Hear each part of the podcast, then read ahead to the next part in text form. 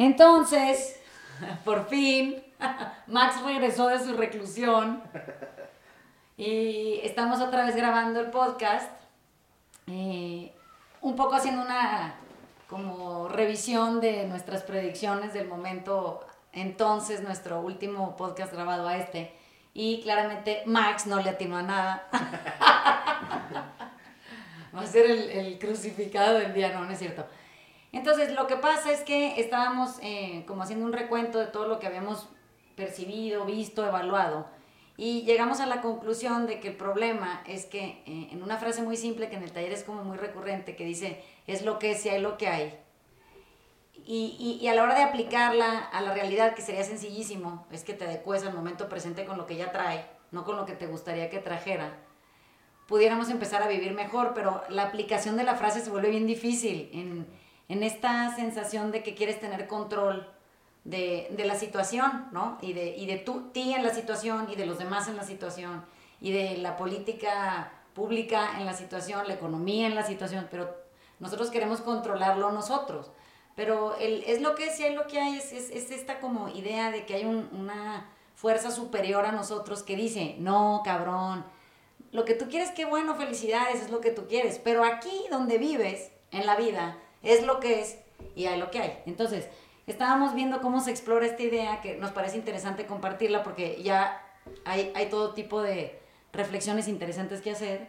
Entonces estamos aquí, bienvenidos otra vez Max, Ale y yo, sentados en una otra este, área de, del taller aquí en Prado Norte. Entonces, bueno, bienvenidos. Aquí cedo el micrófono a la, a la reclusión. Qué gusto estar con ustedes de vuelta. Sí, está muy bonita esta nueva, esta nueva oficina llena de nuevos proyectos. Pues sí, yo, yo, yo no le atiné a nada, pero, pero no me siento solo. Creo que nadie en México le atinó a nada. Eh, seguimos viviendo y, y, y, hago la cita de quién es la, la, la, frase. Sabino Bastidas, un gran amigo mío, dijo, hace muchos meses me dijo, vamos a vivir todo el tiempo este síndrome de las cuatro semanas. Desde el principio nos dijeron, son cuatro semanas, no hay pedo. Acabando las cuatro semanas, todo regresa a la sí. normalidad. Seis meses después seguimos pensando que este pedo va a durar cuatro semanas y, y después todo va a regresar a como estaba. Uh -huh. y, y, y, eso nos ha llevado a esta, esta negación permanente de no entender qué es lo que es y hay lo que hay. Hay un bicho, eh, provocó pánico, provocó sobrereacciones, provocó reacciones equivocadas en, en, en, la política, en la economía, en las familias. Estamos todos encerrados y estamos todavía, bueno, por lo menos yo sigo peleándome todos los días con el es lo que es y hay lo que hay. Uh -huh. Yo me sigo peleando todos los días, me levanto y pinche pandemia de mierda, ¿no? O sea, y, y, y, me peleo con ella y me peleo con el gobierno de pinche gobierno pendejo que por su culpa estoy encerrado. Y pinche economía que no funciona y por su culpa no entran ingresos a mi uh -huh. casa. Entonces yo yo todo el día me estoy peleando con la realidad, todo el pinche día, y eso me provoca mucha angustia. O sea, todo el día me estoy, pro, me estoy peleando con algo que no puedo cambiar, en lugar de estar tratando de ver cómo chingados le hago para adaptarme a lo que es y lo que hay. ¿no? Pero es que esa es la, la, incertidumbre, esa es la que es tan angustiante, ¿no? Y vemos que todas nuestras estructuras sociales están, existen para quitar las incertidumbres de nuestras vidas. Pero si lo ves en el hay lo que hay y es lo que es, todo es una incertidumbre. Y ya, ya estamos en un momento donde lo único que nos da algo de, de, control o de ilusión de control es ponernos un tapabocas. Entonces, hasta eso es raro, ¿no? Porque tenemos a todas nuestras autoridades diciéndonos, este, vamos a contener. A nuestras familias y a nuestros seres queridos vamos a contener, nos vamos a guardar. Eh, pero todas son ilusiones sea, realmente está, están pasando cosas totalmente diferentes allá afuera de las que nos gustaría o eh, aspiraríamos a que pasaran. Como platicamos cuando llegaste, todo es un desmadre, o sea, hay, este, hay revueltas en las calles de Estados Unidos, hay este, todo está en el aire. Y entonces en vez de reconocer que todo está en el aire y ver cómo podemos aterrizar esto a, a algún tipo de vida armónico, este, seguimos tratando de ponernos tapabocas. Ese es, la, ese es lo único que podemos hacer. Yo, yo, yo difiero, creo que podemos hacer mucho. Eh, cuando llegó Maxi, estábamos viendo de qué podíamos hablar hoy, que era como esta cosa que traíamos pendiente. eh, de repente se me ocurría que, o los oía, ¿no? Que si las escuelas y los niños y no sé qué, pues es lo que se lo quiere. Que si el sistema económico, pues sí, pero es lo que se lo hay. Entonces suena que uno se acaba volviendo conformista, pero es lejísimos eh, ese concepto de, o, percepción de la realidad. Cuando tú tienes que aceptar qué es lo que es y lo que hay, surge en ti una resistencia interna que dice, me niego a conformarme. O sea, las cosas o salen como yo quiero y a mí me gustaría, o me levanto en armas. Pero siempre mi pregunta es contra quién chingados. O sea, como quién sería el güey contra el que nos vamos a levantar en armas o la señora con la que nos vamos a, contra la que nos vamos y qué le vamos a decir. Oye, no estoy de acuerdo. Pues a mí se me ocurre que la vida voltea y te pone un soplamocos bien cabrón y te dice, tú cállate y siéntate, porque es lo que sea y lo que hay. Entonces, dentro de lo que sí es y lo que sí hay, eh, sería infinitamente más capaz y audaz de parte de cualquier ser humano que esté presente aquí o nos escuche, que pudiéramos generar alternativas que, que pudieran navegar dentro del universo de lo que es y lo que hay, no de lo que no es o de lo que era o de lo que nunca ha habido y podría haber. Entonces, ¿qué pasaría? Pues pasaría que de repente un día te levantas y tienes una idea y dices, oye, ¿y por qué no pongo en práctica esto?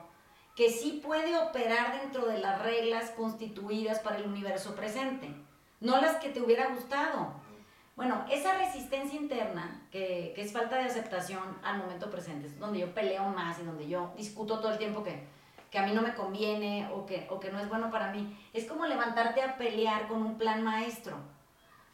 No ejecutado precisamente por un humano medio limitado como nosotros, sino una mente superior que pudiera estar consciente de que hay todo un recorrido para nosotros que hacer antes de morir y que dijera, mira, tienen que superar esta resistencia. Entonces, no voy a levantar el embargo, el castigo o la imposición hasta que se rindan al es lo que sea lo que hay, al proceder de la vida. Entonces, pienso, no sé, el calentamiento global ya es Sí, sí hay, exactamente. y ahí está la gente peleando. No estamos de acuerdo. ¿Con qué chingados, güey?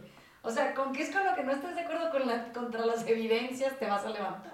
Vas a pelear contra el concepto que tú tienes limitadísimo de cómo se ve la situación. Si eso que tiene años eh, siendo evidente y, y, y, ha generado tantas pérdidas en todos los eh, ambientes y, y se ha extendido a lugares inimaginables, y seguimos diciendo, no, no estoy de acuerdo, no existe. Pienso, bueno, pues es que yo creo que la vida llega a un punto en donde te dice, mira, qué bueno que no estás de acuerdo porque ahora el plan va a ser global. O sea, tú puedes no estar de acuerdo con el calentamiento global, pero a huevo te vas a poner un tapabocas para que te rindas. O sea, te voy a llevar a los límites del miedo que eres capaz de sentir y te voy a empujar a que sientas la, la muerte rozándote la oreja. Y a ver si así entiendes que cuando yo digo esto es lo que es y aquí hay lo que hay, tú te adecuas, o sea, tú te arrodillas en humildad y dices, oye, pues igual esto es más grande que yo, ¿no? Pero como que no, como que yo veo que la gente allá afuera quiere seguir operando bancariamente como operaba, quiere seguir comprando cosas para que las que no le alcanza, quiere seguir embargando bienes que no tiene, quiere seguir escalando socialmente para ser reconocido en un lugar en donde ya no puedes ni comprar ni salir a ningún lado con ropa que se te vea, porque nadie te la ve. Entonces, ¿cómo no vamos de repente a sucumbir de manera agravada ante una situación en donde ya está impuesto sobre nosotros el embargo. Es emocional, es económico, es físico, es mental. Entonces, pues no me extraña nada que, lo que les decía hace ratito, ayer que tuve mi, mi, cita por Zoom con el neurólogo de Santiago, mi hijo, me decía, Vanessa, es que este problema ya es, ya es que está empezando a generar daño psicológico en la gente, o sea, ya está empezando a crear conflictos que yo voy a tener que atender en los niños, en las familias de los niños, porque es que no está pasando desapercibido el hecho de que el encierro no es benéfico para nadie. Entonces, imagínense nada más que hasta contra eso estamos peleando, ¿no? Que dices, bueno, ya puedes salir, ponte el tapabocas y opera de manera normal para que la situación se restablezca de una manera óptima. No, no, no. El centro comercial está abierto de, no sé, 9 a 5. Oye, pero si yo quiero ir después de las 5 de la tarde a, no sé, cambiar la pantalla de mi iPad porque la clase en Zoom no jala porque se rompió. No, pues está cerrado. Entonces, ¿cómo es posible que no haya un servicio para el es lo que sea y lo que hay? Si él es lo que sea y lo que hay, lo que más necesita son aparatos electrónicos, Lo único que debería estar abierto, no mames, es la pinche tienda de Mac. No, pues que no. Entonces, si entiendes cómo hasta en eso se percibe la resistencia, es increíble. Es, es muy cagado porque la respuesta más lógica en este momento de un ser humano normalmente racional sería adaptarse, ¿no? Es Sí. decir, ahí está, cabrón. O sea, ¿qué más evidencia necesitas Sí. que todos los números que tienes a la mano de el número de contagiados, muertos, lo- la economía? Ahí está, güey, ahí está la evidencia. No se va a ir pasado mañana, no. No. se va a acabar. Viene el invierno y a lo mejor se pone todavía más pinche la cosa. La- la- digamos, la, la respuesta más lógica normal sería adáptate. Readáptate a esta nueva lógica. Y lo cagado es que estamos haciendo lo más ilógico, que es pelear. Pelear contra la evidencia, pelear contra la idea y decir, no, no mames, pinche pandemia. Dile lo que quieras, pero ahí está, ¿no? Pero lo segundo es, estamos esperando el milagro, ¿no? O sea, estamos todos poniendo nuestros, nuestras veladoras para que llegue rápido la, la- la vacuna o el tratamiento. O sea, todo el mundo está rezando porque llegue la cajita con cinco pastillitas, que si me dio, qué chingón, porque ya tengo con qué curar. ¿no? O sea, seguimos con esta idea de, en lugar de adaptarnos, vamos a esperar a que llegue la solución mágica para no tener que cambiar nada, ¿no? O sea, mejor no me adapto, mejor espero que llegue el milagro. Y es muy curioso que, que operemos así. O sea, es muy curioso que no... Si hubieran sido cuatro semanas, ok, pero ya después de seis meses, sigamos pensando que lo, que, lo, lo, lo- lo lógico es, es, es- es seguir esperando el milagro en lugar de readaptarnos por completo y ver cómo le hacemos para que en esto que es y en esto que hay, empecemos a volver a operar como seres humanos normales. Ujú. O sea, como personas que tenemos relaciones, como personas que tenemos... eh, eh, Una vida. Una vida, no mames. Pero lo que está cabrón es que es muchísimo tiempo. Lleva- Llevamos seis meses. En seis meses te pudiste haber reinventado. Pudiste haber generado hábitos nuevos. Te pudiste haber enflacado. Este, pudiste aprender a comer diferente. Y, y la gente se puso a chupar. Entonces, este, como que es, es trágico que, que estamos en una de estas holding patterns, como un avión esperando aterrizar, cuando tuvimos seis meses para reconfigurar nuestras vidas. Todos, ¿eh? Lo individual. Entonces, eh, eh, se me hace increíble la, la cantidad de energía desperdiciada este, en transformación y que sigue, ¿no? O sea, pues, las estructuras, como decíamos, la educación, ¿no? Eh, podrían haber traído una, una nueva idea de cómo educar niños que no sea ver seis horas una pantalla donde te, te pican los ojos y entonces ¿qué hacemos? No, pues hay que poner, hay que comprar este lentes de, de luz azul. Ese, ese es nuestro, es nuestro tapabocas para los ojos, ¿no? Entonces, carajo, son seis meses para, para reconfigurarte. Te toma 90 días desarrollar hábitos nuevos y que se queden. Y no, Y no, no lo hicimos. no lo hicimos. Estamos esperando el milagro. ¿no? Eso, ese es el problema. Todo viene de fuera. Pero, pero, pero, a ver, es que cuando tú no entiendes que tu, o sea, que tu paso por aquí es breve, seis meses Es un chingo. de encierro representaría para ti una pérdida catastrófica en vida. O sea, seis meses de tu vida encerrado, destruyéndote, porque pues en el mejor de los casos nos reinventamos, en el peor de los casos nos autodestruimos hasta consecuencias inimaginables. Entonces, bueno, ok, pon tú que tomaste la alternativa de reinventarte. Bueno, estos seis meses bien aplicados para que cuando te reintegres a una vida económicamente activa socialmente activa o, o de leisure, lo que tú quieras, bueno, pues tienes nuevas herramientas, ¿no? O sea, estás allá afuera haciéndolo diferente. Porque está padre hacerlo diferente. Nada más por eso, porque te vas a morir eventualmente de algo en esta vida. ¿Y por qué quisieras seguir viviendo como has vivido desde que te acuerdas para siempre? En una pinche patrón aburrido de existencia no significativa. Bueno, te dieron seis meses. Te dijeron, mira, intenta, te vas a encerrar, no, no pasa nada si te encierras, pero lo usas. Si te encierras, pero eh, te atreves. Si te encierras, pero tratas algo que a lo mejor no está dentro de tu, de tu lista de pendientes, pero pues en una de esas como estás encerrado y ya está, no. Bueno, como no es lo que es, ni hay lo que hay. Entonces yo me encierro seis meses a lamentarme. ¿Y por qué no? En las cuentas de Instagram que veo ahora que, que me tienen sorprendida, resulta que hay eh, promoción de cualquier cantidad de actividades autodestructivas disponibles para ti, la que tú quieras, ¿cuál te gusta?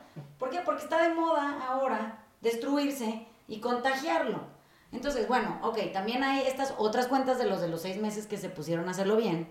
Y entonces tienen esta forma fantástica de crear nuevas actividades físicas, de probar nuevas cosas, de hacer hiking, de salir allá afuera, de estar en lugares en donde puedes estar con un montón de gente, está tan enormemente esparcido el espacio disponible para ti que igual está bien padre acampar, o sea, todo lo que sí se podía haber hecho y que podría haber resultado es la menor parte. La mayor parte, digo, tenemos aquí a la Europa enfrente.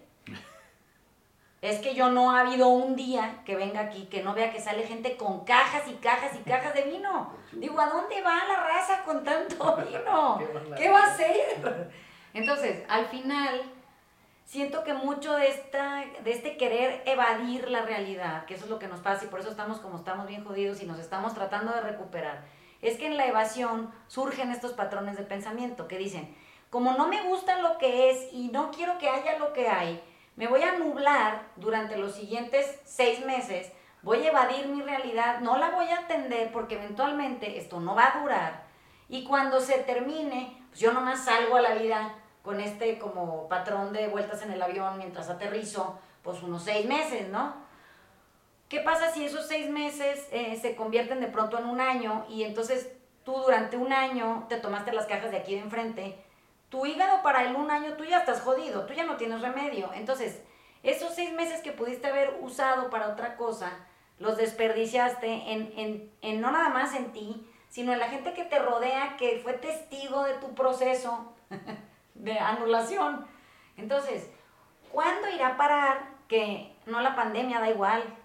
O sea, ¿cuándo irá a parar que seamos esta bola de gente inconsciente? Que cuando la vida nos trae una oportunidad, aunque parezca trágica, es una oportunidad, es una, es una posibilidad de transformación a la mano. La tomemos sin renegar. O sea, sin chanclear y patalear y decir, no, a mí no me yo no quería, yo tenía otros planes pues ajá, como que, que, bueno, felicidades, cabrón. ¿Y esos planes cómo te han salido? Yo, yo, siempre jodo mucho a Vanessa de que me regaña mucho, es la persona que más cabrón me regaña en mi vida. Este, pero esto no es regaño, es decir, es un buen momento para decir, ya estuvo, ¿no? Es decir, no es un regaño de eres un pendejo que echaste a perder estos seis meses. Bueno, un poco sí también. O bueno, también, sí. Pero supera. Pero de Vanessa, no mío. Este, o sea, sí es un regaño, pero, pero la idea es, o sea, lo peor que nos puede pasar en este momento es ahora cargar, cargar con la culpa de que eché a perder seis meses de mi vida, que soy un pendejo. Que... Está bien, ya, ni pedo, ¿no? O sea, es lo que es y lo que es hay. Lo que es y lo que hay. Ese es mi punto. Pero, pero creo que también es importante reconocer pues, que la gran mayoría nos confundimos con la idea de que esto iba a pasar en chinga y se nos fue pasando el tiempo y se nos fue pasando el tiempo y, ni pedo. Bueno, o sea, esto es algo que pasó de manera muy común en muchas casas, en muchas familias. O sea, y pues ya, a partir de hoy, empezar a tomar nuevas decisiones porque, porque esto no va a acabar, ¿eh? O sea, lo que sí es un hecho, lo que es parte del es lo que es y hay lo que hay, es que este pedo va como a la mitad. O sea, y, falta un chingo. No, no es que estemos ya a punto de... Y que entonces puedas decir, bueno, ni pedo, soy un pendejo, desperdicié seis meses no haciendo nada, chupando y haciendo otras cosas, pero ya va a acabar, entonces solo fueron seis meses, ¿no? Si, si no si no tomas hoy la decisión de ya estuvo y voy a adaptarme a las cosas y empezar a vivir, se pueden ir otros seis y otros, y otros 12 y otros 20, ¿no? Entonces, creo que sí una de las, una de las lecciones más grandes en este momento es, pues ya sin culpas, ¿no? Es decir, pues es que si, la, que lo que si la cagaste seis meses, pues ni pedo. Ya es. ¿no? Da. Si, si, desperdiciaste tiempos con tu familia, ni pedo. Si, si no creciste y no generaste nuevas herramientas, ni pedo. si, si, si tu negocio quebró porque no, porque no lo reconfiguraste, ni pedo, ¿no? O sea, pero además de todo el desmadre y la confusión que decíamos y la incertidumbre, cargar la culpa de soy un pendejo porque desperdicié seis meses está cabrón. ¿no? la verdad no, la verdad es que la cargas porque no quieres enfrentar el hecho de que no quieres cambiar, por eso la cargas. Porque prefieren este, irse con, como mártires con una pinche este, fuete y darse duro y decir, no, ya me di cuenta. Que soy pero no queremos que pase eso. No, es que sí, sí te lo mereces. o sea, si, si eres ese tipo de persona, te mereces ir por el mundo ensangrentado, con tu túnica por el segundo piso de Santa Fe, dándole vueltas a la vida para que la gente te vea y diga, pobre.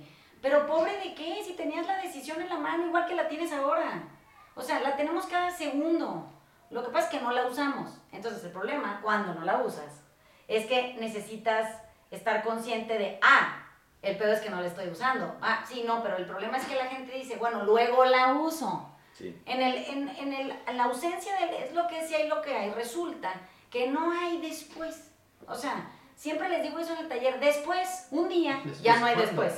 O sea, un día amaneces y después ese que tú creías que llegaba, ya no existe, ya no hay después. Tú, tú ya estás muerto. Entonces, cuando me dicen el tiempo, digo, a ver, cabrón, pero ¿cuánto es mucho tiempo? O sea, ¿cómo configuran eso en su cabeza? Que creen que seis meses es mucho tiempo cuando puede ser que un día sea un chingo de tiempo o media hora sea un chingo de tiempo.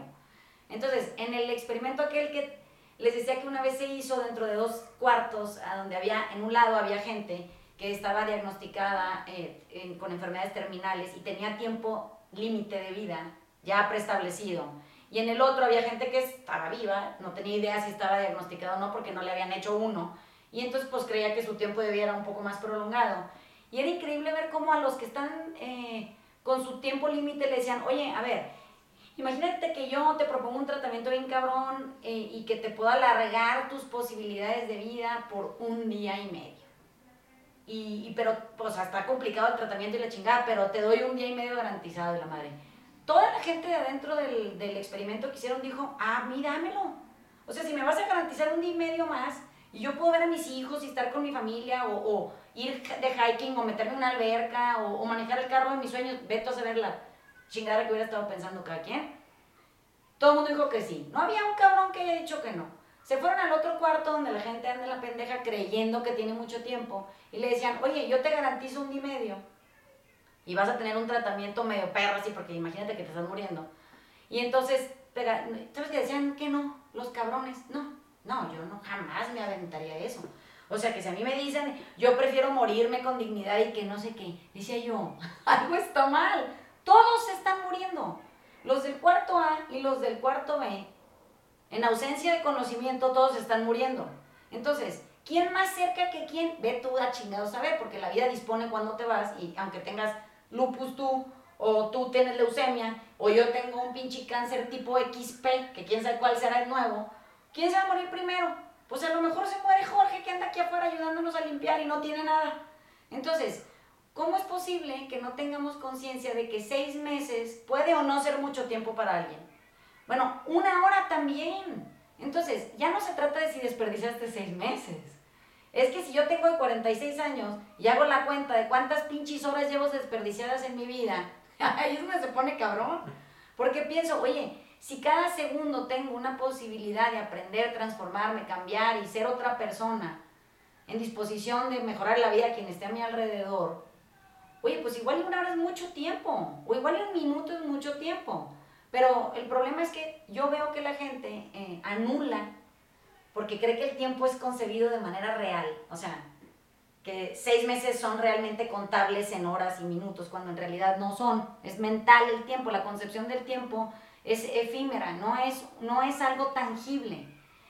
Que podamos eh, seguir con esta idea de que llevamos un calendario con la pandemia avanzando sin hacer nada. Y aparte de todo, haciéndote la víctima, cargando culpa y vergüenza. ¿Cómo ves? Imagínate qué chulada de plan traes.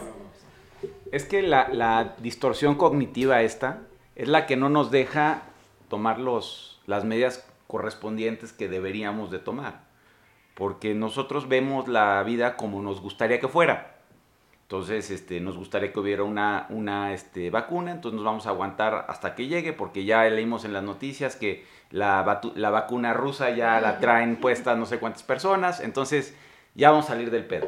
Pero eso es lo que nos gustaría que pasara, probablemente no es lo que va a pasar. pero seguimos viviendo todas nuestras vidas como nos gustaría que pasaran las, las cosas y cuando eso no sucede, eso nos, nos genera una, un desaliento, una frustración. Si podemos verlo de otra manera, decir, oye, es lo que es y hay lo que hay, vamos a poder tomar las medidas correspondientes adecuadas a esa realidad, no a la que nos gustaría que fuera. Entonces, este, yo lo veo en el, en el mundo empresarial así es, ¿no? Este, yo estoy esperando que regresen mis ventas porque ahorita que regrese todo el mundo a la calle ya. Entonces necesitamos una, una vacación de intereses y capital en nuestro préstamo y ya, tres meses ya chingamos. Oye, pues ese no es el, lo que es y lo que hay. Es la, la economía se ha contraído a un tal nivel que pues probablemente no vas a poder pagar esa vacación que, que venías este, estimando y esos intereses y ese capital que debes, pues te, te, van, te van a acabar tragando. Entonces, ¿no sería mejor que te reconfiguraras, eh, aprendieras un idioma nuevo, este, te pusieras a dieta, en vez de irte a chupar una caja de vino de la europea? Entonces, es, es, es una distorsión cognitiva que, que, por alguna razón este, no, nos, no queremos resolver. Lo único que me ha funcionado bien a mí en los, en los días malos es cuando aprendo a decir, ni pedo, hoy fue un día malo, hoy no lo hice bien, mañana lo voy a tratar de hacer mejor. O sea, tratar de... Lo único que me ha funcionado a mí es ya no cargar las culpas del día malo y de las cosas que no hice bien y de las veces que no estuve con mis hijos o de las veces que no fui una buena persona ya no cargar con ese desmadre y tratar al día siguiente decir, hoy, hoy, hoy lo voy a hacer mejor. Hoy voy Pero a te voy a hacer una pregunta para que la contestes. Sí. ¿Quién te está evaluando? Yo solito. O sea, y, y, eso es lo que está mal. O sea, es parte de lo que ya no quiero hacer. Ya no quiero aprender. O sea, ya quiero desaprender a, a evaluarme. Quiero desaprender a, a, a, cerrar el día tratando de hacer como un checklist de hoy, hoy, hoy desempeñé adecuadamente. Pero en base Se, a qué... Según qué, según qué, plante, qué, qué planteamiento de, de números traes ahí. Ese es el punto. O sea, sigo haciéndome evaluaciones internas como si estuviéramos en el momento previo a la pandemia. Y ya es buen momento de readaptar incluso esa parte, ¿no? O sea, readaptar la idea de ya no hacer evaluaciones y simplemente estar, ¿no? Y, y al día siguiente, o sea, cuando, me digo, cuando digo hacerlo mejor al día siguiente, parte de hacerlo mejor es ya ni siquiera tener un, un, una métrica, ¿no? Claro que no. O sea, ya ni siquiera tener, sino simplemente estar. El, mi, mi, hijo quiere que esté con él, estoy con él, que este, quiere salir a jugar, salimos a jugar, quiere que le ayude con una tarea, o, eh, tengo ganas de, de, sentarme a leer un libro, me siento a leer un libro, este, etcétera, ¿no? Y ya no, y, y ya no convertir eso en qué tan productivo fue esto en el día o Pero qué ¿cómo tan... vas a saber? Ya no hay manera. O sea, ¿cómo, ¿cómo podrías saber si fuiste o no productivo? Porque ¿contra qué mides esa madre? Es que ese es el punto, ya no hay parámetros, y por, o por lo menos ya no son los de antes. No. El único parámetro hoy es, pues, qué tan en paz estuve yo en el día y presente en los momentos que tenía que estar, ¿no? Y eso es lo que trato de decir, al día ma mañana voy a tratar de hacerlo mejor. Es o sea, que después ya no hay después. No, Igual y mañana no amaneces, cabrón, un día ya nomás no estás. Pero, pero cuando ya acabó el día algo tengo que decirme, o sea, tengo que decirme, cabrón, o sea, para ya no cargar la culpa de ese día en el que no estuve presente cuando tenía que estar, en el que no, por lo menos lo que trato de decirme en la noche es, cabrón, mañana trata de hacerlo mejor, trata de estar presente cuando tengas que estar presente, trata de estar consciente cuando tengas que estar consciente, trata de estar en paz cuando tengas que estar en paz. Fíjate que creo que ahorita que dijiste eso me acordé, eh, hay muchos eh, como formatos terapéuticos en donde te quieren obligar a perdonarte. Uh -huh. Que es una cosa rarísima porque yo, cuando yo estaba en, en, todos estos procesos de rescate y recuperación, siempre me decían, ya perdónate, pero decía yo, ¿de qué? O sea, uno, ¿de qué me voy a perdonar yo a mí? O sea, es como medio pendejo el proceso porque yo soy yo y vivo conmigo, entonces está como raro. Y luego, eh, si yo logro, no decido perdonarme, quiere decir que acepto cuando yo insisto en tomar el perdón como aquella forma eh, inicial que nos lo explicaron. Yo acepto que yo en mi propia evaluación tengo una, una forma de saber que lo hice mal. Entonces, cuando entendí que el perdón es aceptar que el pasado no pudo haber sido diferente, no pudo, no importa qué hubieras hecho. Entendí lo que perdonar significa, es pura aceptación. Es decir, así fueron las cosas y luego ya son de esta otra manera. Entonces, cuando tú crees que tú te puedes perdonar o entras en esta idea de que igual en una de esas El pasado pudo haber sido diferente. ¿Cómo? No sé ni cómo se les ocurre que eso es una posibilidad. Pero la gente cree que pudo haber sido diferente y se castiga porque no lo fue.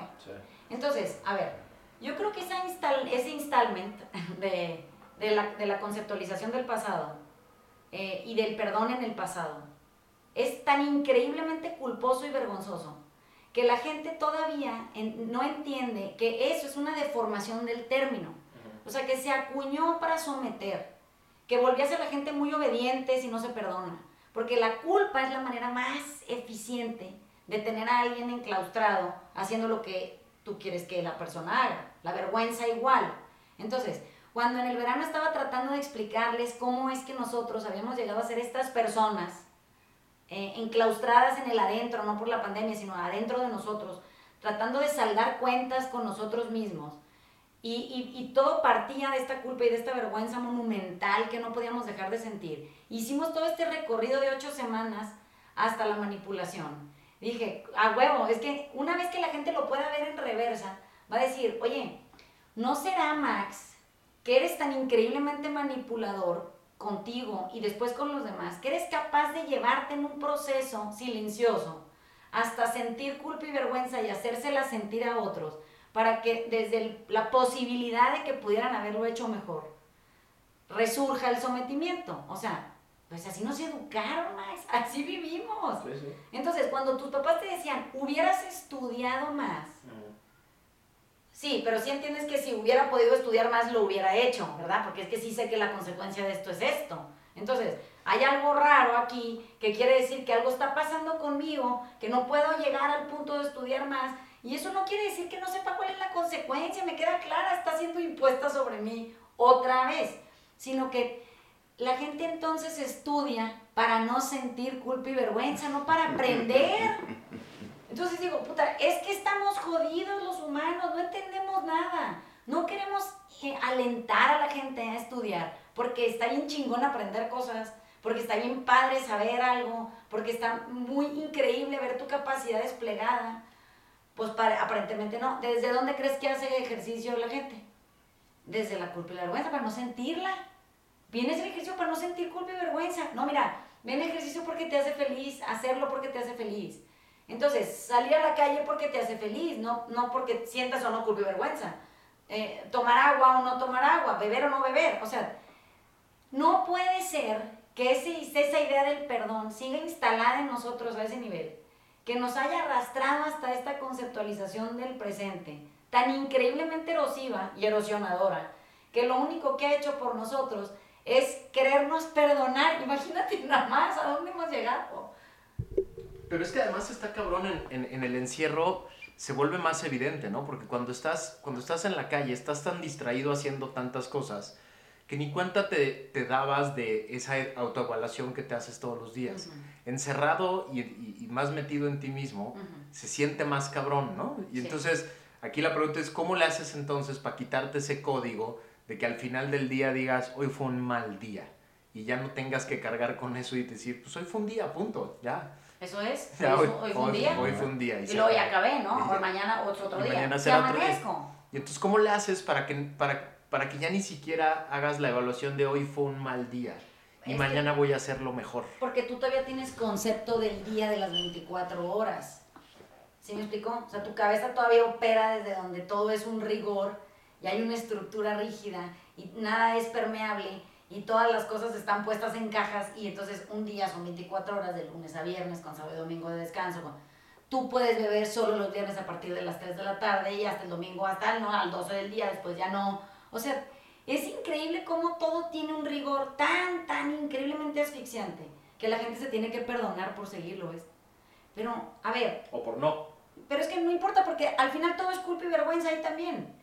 Cuando eres libre, por fin libre, y entiendes en libertad desde este nuevo lugar que es en donde las cosas son como son y han sido como han sido porque siempre, siempre, de manera inamovible, es lo que es y hay lo que hay. Entonces, si tú no estudias, tienes que entender que tú no estudiaste ese día porque en ese momento era lo que era y había lo que había. Si hubiera sido diferente y hubiera habido diferente, hubieras estudiado. ¿Me explico? Si hubiera podido haber más paciencia en ti y hubieras estado en otro estado mental, tu reacción con tus hijos hubiera sido otra. Sí, pero no había y no era. Entonces, ¿cómo chingados quieren llegar al punto en donde la situación deje de ser tan eh, caótica y asfixiante si no llegamos primero nosotros a la comprensión profunda de que lo único que puedo es observarme en el momento presente y evaluar qué es lo que es y qué hay lo que hay y para poder entonces actuar acorde. Eso quiere decir que si yo veo que en mí es eh, neurosis y hay un estado inconveniente, yo me aíslo. Esa sería mi reacción. Diría, oye, ¿sabes qué? Voy a responder, en lugar de reaccionar gritándote, que es lo normal, ah, socialmente aceptable, y luego me justifico desde la culpa y la vergüenza y digo, bueno, voy a tratar de no gritarte, quién sabe qué mamada voy a sacar de ahí, me voy a perdonar y entonces ahora voy a beber para perdonarme y toda esa mamada. Entonces lo que hago es que digo, oye, si yo estoy en un estado de neurosis y en mí solo hay reactividad, yo me voy a sustraer del entorno social, me voy a recluir en mi recámara, voy a leer algo que me inspire o me regrese a mi momento presente, o me voy a ir a hacer ejercicio, voy a tomar agua, o me voy a meter a bañar. Lo que no puedo hacer es convivir contigo. Y te lo tengo que explicar, te tengo que decir, oye, mira, estoy como neurótico y, lo único que tengo a mi disposición ahorita es reacción, ya la vi, siento que se me va a salir. Entonces, si no te importa, me voy a ir para allá para no armar un pedo, porque estoy, soy en peligro ahorita que estoy aquí contigo, y al rato vengo. O sea, ¿tú qué me dirías? No, pues gracias, no mames. Oye, qué bueno que me avisas, no hay problema, regresa cuando tú quieras. Pero al final, seguimos metidos en ese tren de pensamiento en donde la, cargar la mochila como la pinche vieja pendeja esa de las 3.000 kilómetros a Canadá, que nomás no la aventó al principio y dijo, mira, yo no tengo nada que cargar, de todas maneras lo voy a aventar al final del proceso. O sea, lo que me pesa son mi manera de recordar las cosas, mis reclamos y faltas de, de perdón que no necesito, nunca haber aceptado que yo era lo que era y ahí en mi vida había lo que había, y lo que sigue, ¿sabes? Entonces, es esa nueva manera de verlo nomás. Es increíble cómo se deforma uno para caber en el tabulador. Eso es lo que, lo, que me, trae esta conversación. Es eso. Este, vienes, vienes consumiendo opiniones toda tu vida de, cómo deberías de tú vivir tu vida. Entonces se te van pegando cosas y te, deforma, te deforma completamente a un nivel donde, donde ya no sabes ni por qué estás haciendo las cosas y en, y en esta búsqueda dices, bueno, pues lo quiero hacer mejor y, y, la intención está ahí, pero recurres a otras opiniones para quitarte esas opiniones, en vez de simplemente tirarlo toda la chingada y decir las cosas como son. Entonces es, es, increíble verlo porque, porque sí, este, nuestra capacidad de distorsionar cosas para que nos quepan o nosotros caber en ellas es, es asombroso. Pero además hay una cosa muy cagada, porque lo que no vimos venir es que este desmadre de estar guardado en una casa implicaba también estar guardado en ti mismo, ¿no? Sí, claro. Y madres, no hay, no hay escondites, ¿no? O sea, una cosa que, que sí está bien cabrón de, este, de, este, de estos meses es que no hay escondites. Por eso creo mucha gente recurre a las anestesias, porque aquí sí no, o sea, cuando lo cagado es que cuando estábamos en, el, en, la, en, en, el, en la calle, antes de la pandemia, teníamos tantos distractores a nuestra disposición que había muy poco tiempo y espacio para estar contigo, ¿no? Lo cabrón de este momento es que no te queda de otra. O sea, tienes que estar contigo y entonces, pues hay de dos, o te anestesias para no estar contigo o te enfrentas, ¿no? Y dices, a ver, cabrón, ¿qué, qué pedo? ¿No? O sea, y entonces yo me he acordado mucho de, este, de, este, de, este, de esta idea que, que, pusiste un día de cuando llegas al taller te destruyes todo, ¿no? Lo peor que puedes hacer es recoger los cachitos y tratar de volverte a armar con esos mismos cachitos en un rompecabezas que ya no va a cuadrar.